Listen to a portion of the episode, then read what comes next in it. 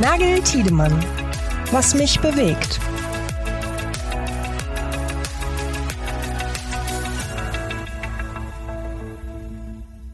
Guten Morgen, Yannick. Guten Morgen, Pascal. Ja, wir treffen uns wieder hier in diesem Freitagmorgen zu einer Folge von Was mich bewegt, wo wir beide, wir beide muss man sagen, heute sind wir wieder zu zweit. In der letzten Folge waren noch unsere Redaktionskolleginnen Ronja Schmiedchen und Timo Gilgen äh, mit dabei. Das hat mir großen Spaß genau. gemacht. Ich glaube, die laden wir mal wieder ein.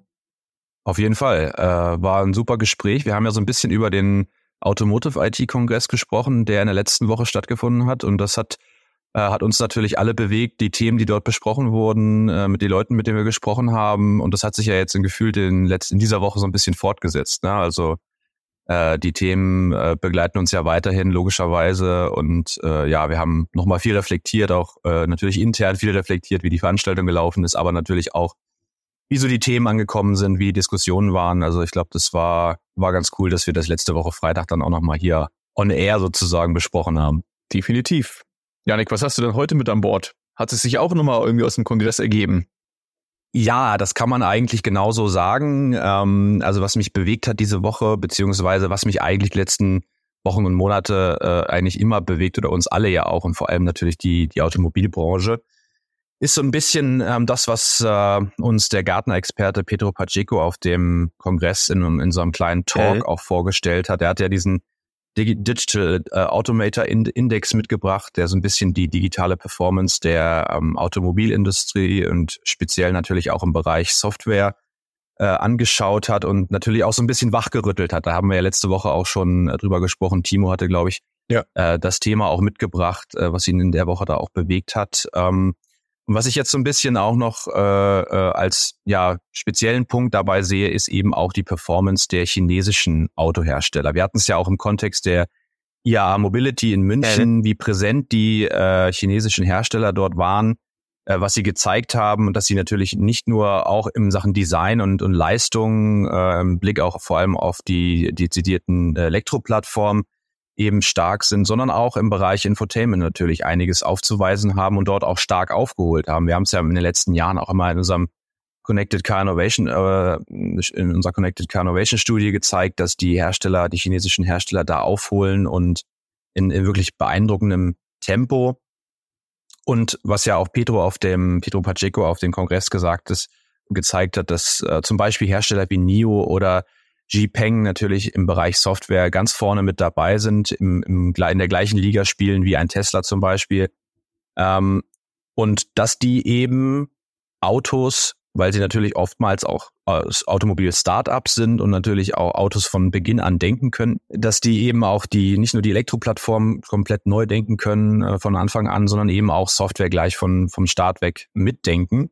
Und dazu gab es jetzt in dieser Woche auch nochmal eine interessante äh, Studie von MAP, die sich mit diesem Thema auch nochmal beschäftigt hat, ähm, unter dem Titel The Software Race, äh, wo sie auch so ein bisschen der Frage nachgehen, was ist denn eigentlich die Chance für die Automobilhersteller, auch für die etablierte Automobilindustrie hier in Europa, ähm, mit Blick auf die hiesige Automobilindustrie, was gibt es eigentlich für Chancen und was gibt es für Risiken, was für Herausforderungen stehen dort an? Und die hatten eine Studie gemacht unter 5000 äh, Verbrauchern weltweit, die die äh, wesentlichen Verbesserungsbereiche für europäische Autohersteller aufgezeigt haben, darunter Preis, Reichweite, jetzt wenn man mal auf das Thema rein Elektroauto schaut, aber eben auch auf das Thema Software. Ähm, und natürlich ist für viele der Befragten das Thema Reichweite bei Elektroautos ein ziemlich entscheidendes Kaufkriterium. Aber mehr als die Hälfte sagen eben auch, dass Infotainment auch ein möglicher Grund für die Wahl eines äh, Autoherstellers ist. Und da entscheiden sich mehr als die Hälfte eben auch für die äh, für Automarken eines eine, oder für das Produkt eines chinesischen Autoherstellers. Und das finde ich schon, schon sehr beeindruckend. Und das zeigt auch nochmal die Notwendigkeit, äh, dieses Thema nicht zu vernachlässigen oder in den Fokus eigentlich der Bemühungen der nächsten Jahre zu stellen, weil ähm, das, was natürlich die Autoindustrie hierzulande und Europa eigentlich ja nicht wollen kann, ist, dass äh, man in diesem Bereich von den chinesischen Autoherstellern verdrängt wird, weil man natürlich immer noch einen großen Vertrauensvorsprung in der Käuferschicht, in den, in den Käuferschichten in Europa und in, in Deutschland natürlich genießt, was das Thema Sicherheit, Design, Komfort und so angeht. Da haben ja sicherlich die, die, die deutschen Hersteller im Speziellen natürlich immer noch einen, einen Vorsprung, aber den darf man natürlich nicht verspielen, wenn man bei dem Thema Software äh, hinterherhängt. Und es gibt die Bemühungen, klar, wir haben es, wir berichten eigentlich täglich darüber, wie die äh, BMW, Volkswagen, Mercedes in dem Bereich voranschreiten.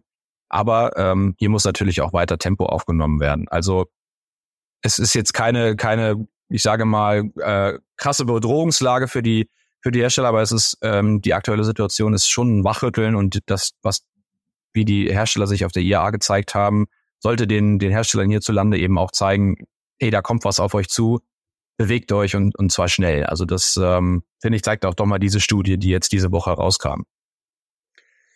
Ja, ich finde halt, was man natürlich schon sieht, ist, dass im Bereich der Elektromobilität jetzt einfach nochmal so das ein oder andere Gefüge nochmal neu durchgewürfelt wird.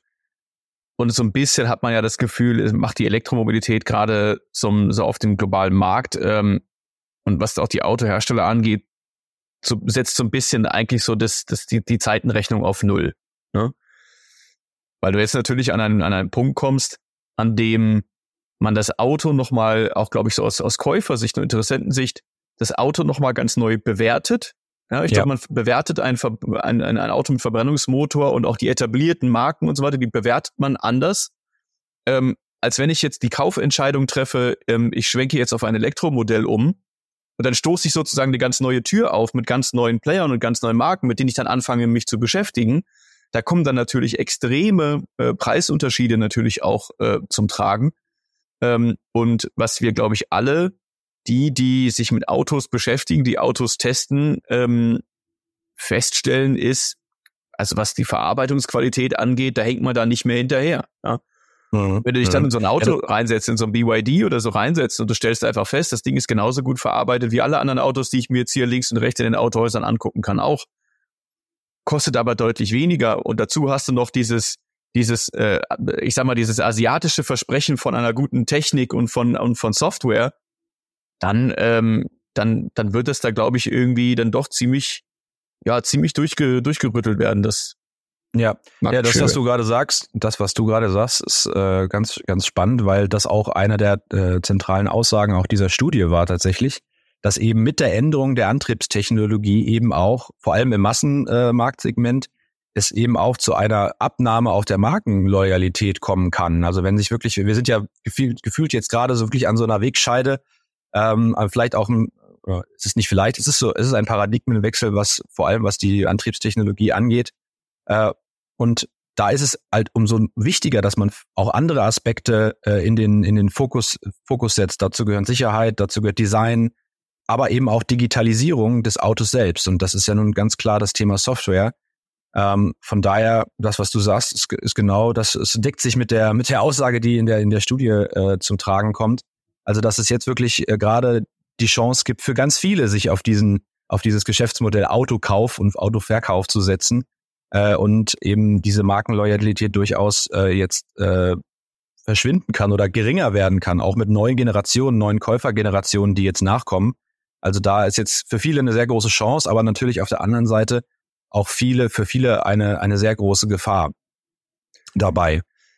Ja, machen wir uns nichts vor. Also ich denke, die ähm, viele von den chinesischen Herstellern, auch solche von dem man bis zur IAA zum Beispiel noch niemals was gehört hat und die dann natürlich da aber auftrumpfen, auch mit zum Teil großen Ständen, ähm, vielen Modellen, ähm, wo du dir bis zu dem Zeitpunkt gesagt hast, da habe ich noch nie von gehört. Ja. Viele von solchen Herstellern werden mhm. wahrscheinlich vom Markt auch wieder verschwinden. Genau. Ja, das ist jetzt genau. natürlich gerade so eine, so eine Aufbruchstimmung, was das angeht. Ähm, und das wird sich auch wieder konsolidieren, ist doch ganz klar. Absolut. Aber die Frage ist natürlich trotzdem, und die bleibt, wer setzt sich dann an, am Ende oben fest. Ja? Und wenn ich ihm jetzt nochmal diese, einfach nochmal dieses Schaubild von, von Pedro Pacheco nochmal vor Augen führe, ähm, wer da oben steht und wo die deutschen Autohersteller dann zum ersten Mal kommen, in, in, was den digitalen Reifegrad angeht und, und Software im Fahrzeug angeht, da kommt dann wirklich erstmal hinter, hinter Tesla, ähm, Yannick, wer ist noch weit vorne?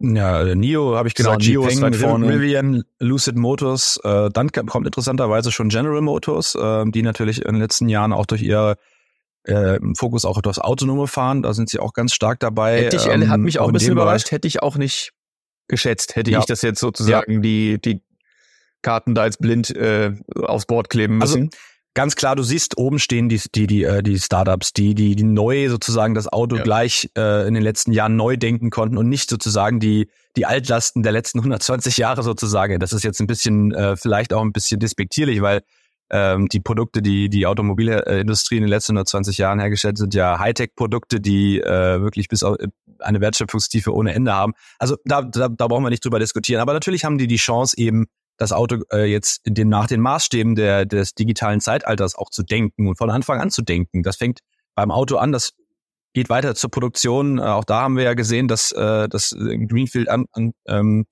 Anstöße oder dass, dass Greenfield-Konzepte da auch äh, anders umzusetzen sind und vielleicht auch an einer oder anderen Stelle leichter umzusetzen sind. Ähm, äh, ja, also das, äh, das ist natürlich irgendwie auch ganz klar. Ähm, also eine Sache, äh, auf die ich jetzt ganz gerne noch einmal unsere Zuhörerin äh, hinweisen möchte, ist, dass wir dieses Thema Software äh, natürlich auch nochmal intensiv diskutieren wollen auf unserem Automotive äh, IT Car Summit am äh, 8. November äh, 23 in München. Ähm, da wollen wir dieses Thema natürlich auch nochmal in den Fokus nehmen. Das Ganze steht so ein bisschen unter dem Motto Engineering meets IT.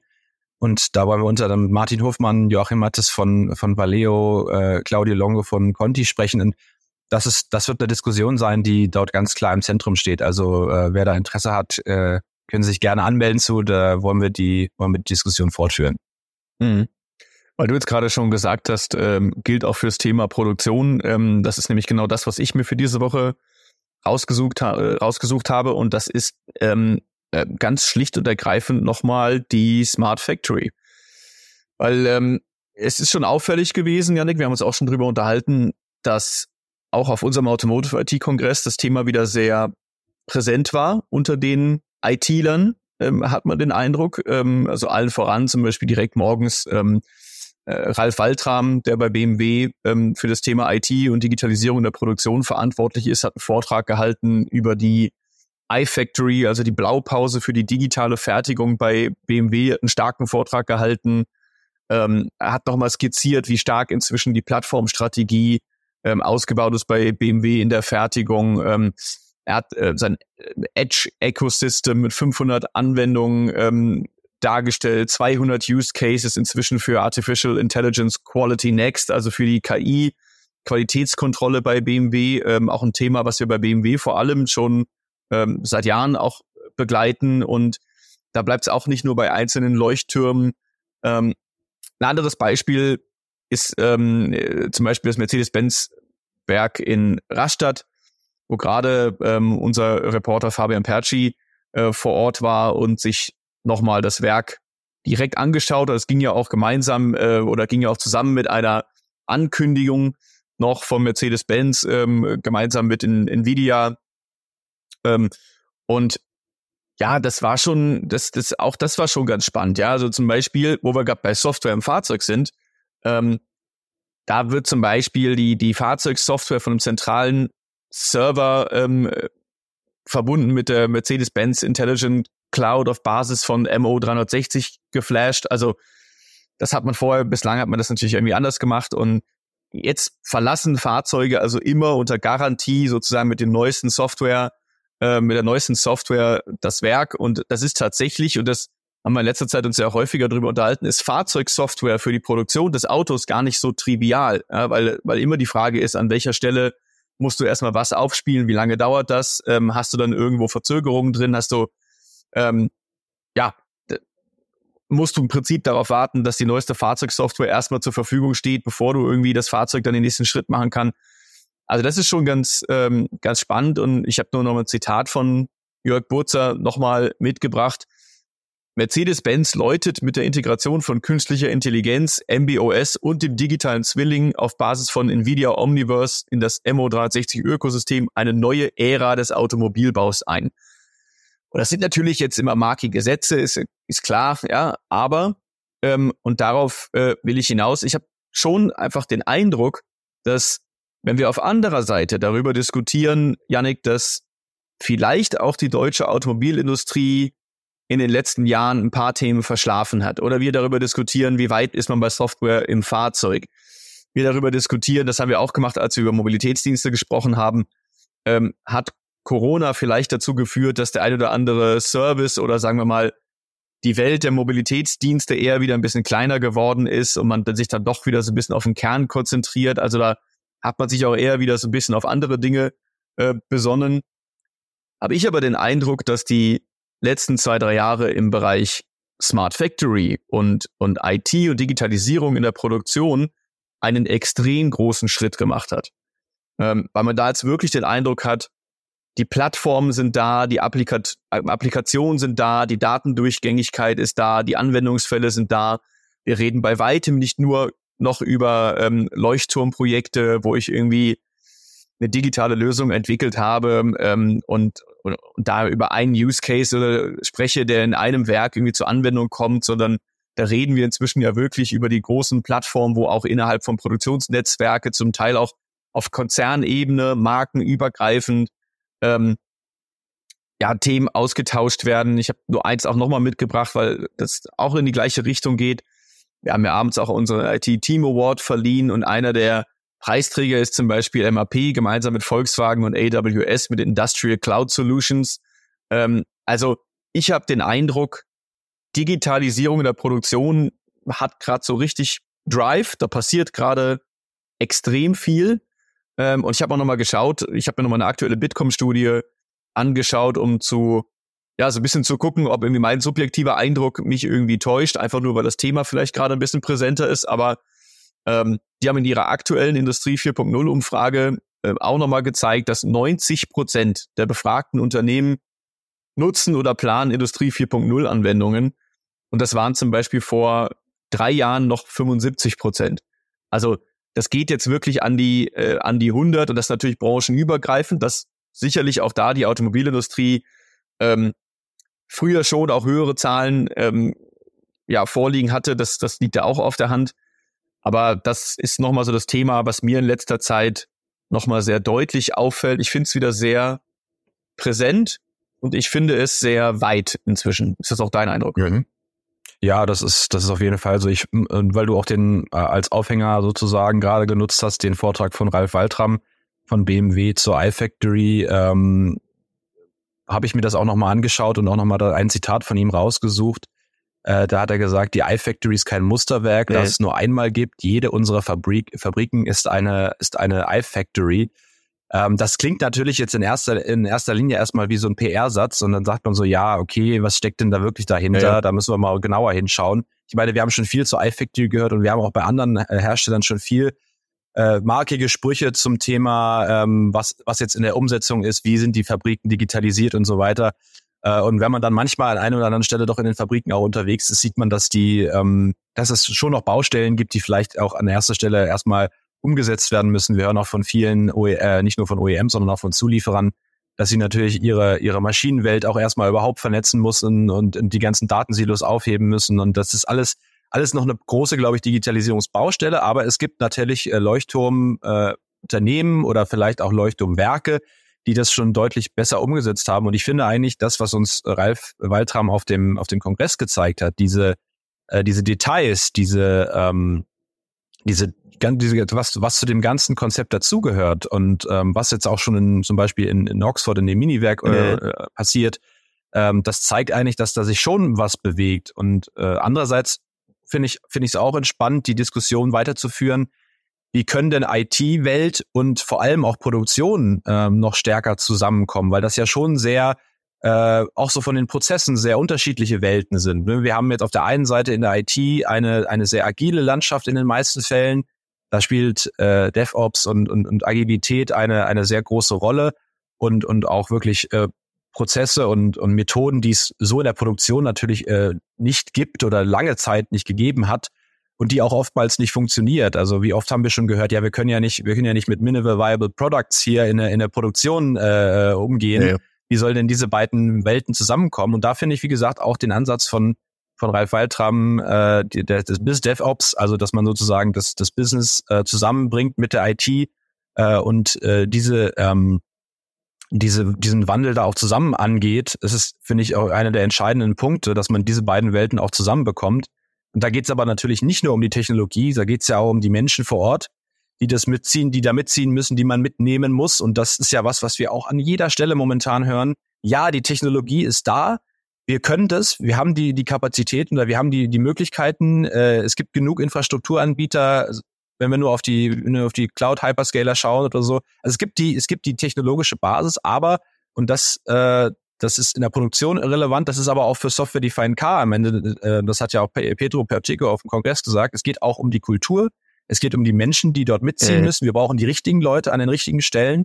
Äh, und das ist jetzt so ein bisschen eigentlich so, was ich das, das was man so raushört aus vielen äh, in Interviews und Gesprächen, dass das jetzt im momentan die entscheidende Baustelle ist, dass man dass man auch die Leute mitzieht, dass man denen nicht ein, ein Konzept aufstirbt und wir machen das jetzt so, weil das jetzt en vogue ist, wir gehen jetzt auf Digitaltechnologien und wir vernetzen die Fabrik und wir machen das Auto, denken das Auto komplett neu, weil es jetzt irgendwie äh, alles andere auch machen, so, sondern weil es, weil es wichtig ist, weil es in, in, der, in der Welt, in der wir leben, entscheidend ist, dass man sich wandelt, aber dass man die Menschen auf diesem Weg auch mitnimmt und ihnen natürlich auch, und da sind wir wieder bei einer ganz anderen Diskussion, die wir jetzt nicht führen müssen, aber natürlich auch Ängste nimmt äh, davor, dass sie vielleicht irgendwann nicht mehr relevant genug sind. Äh, da blicken wir jetzt wieder auf das Thema Automatisierung, KI und so weiter. Das machen wir jetzt nicht auf.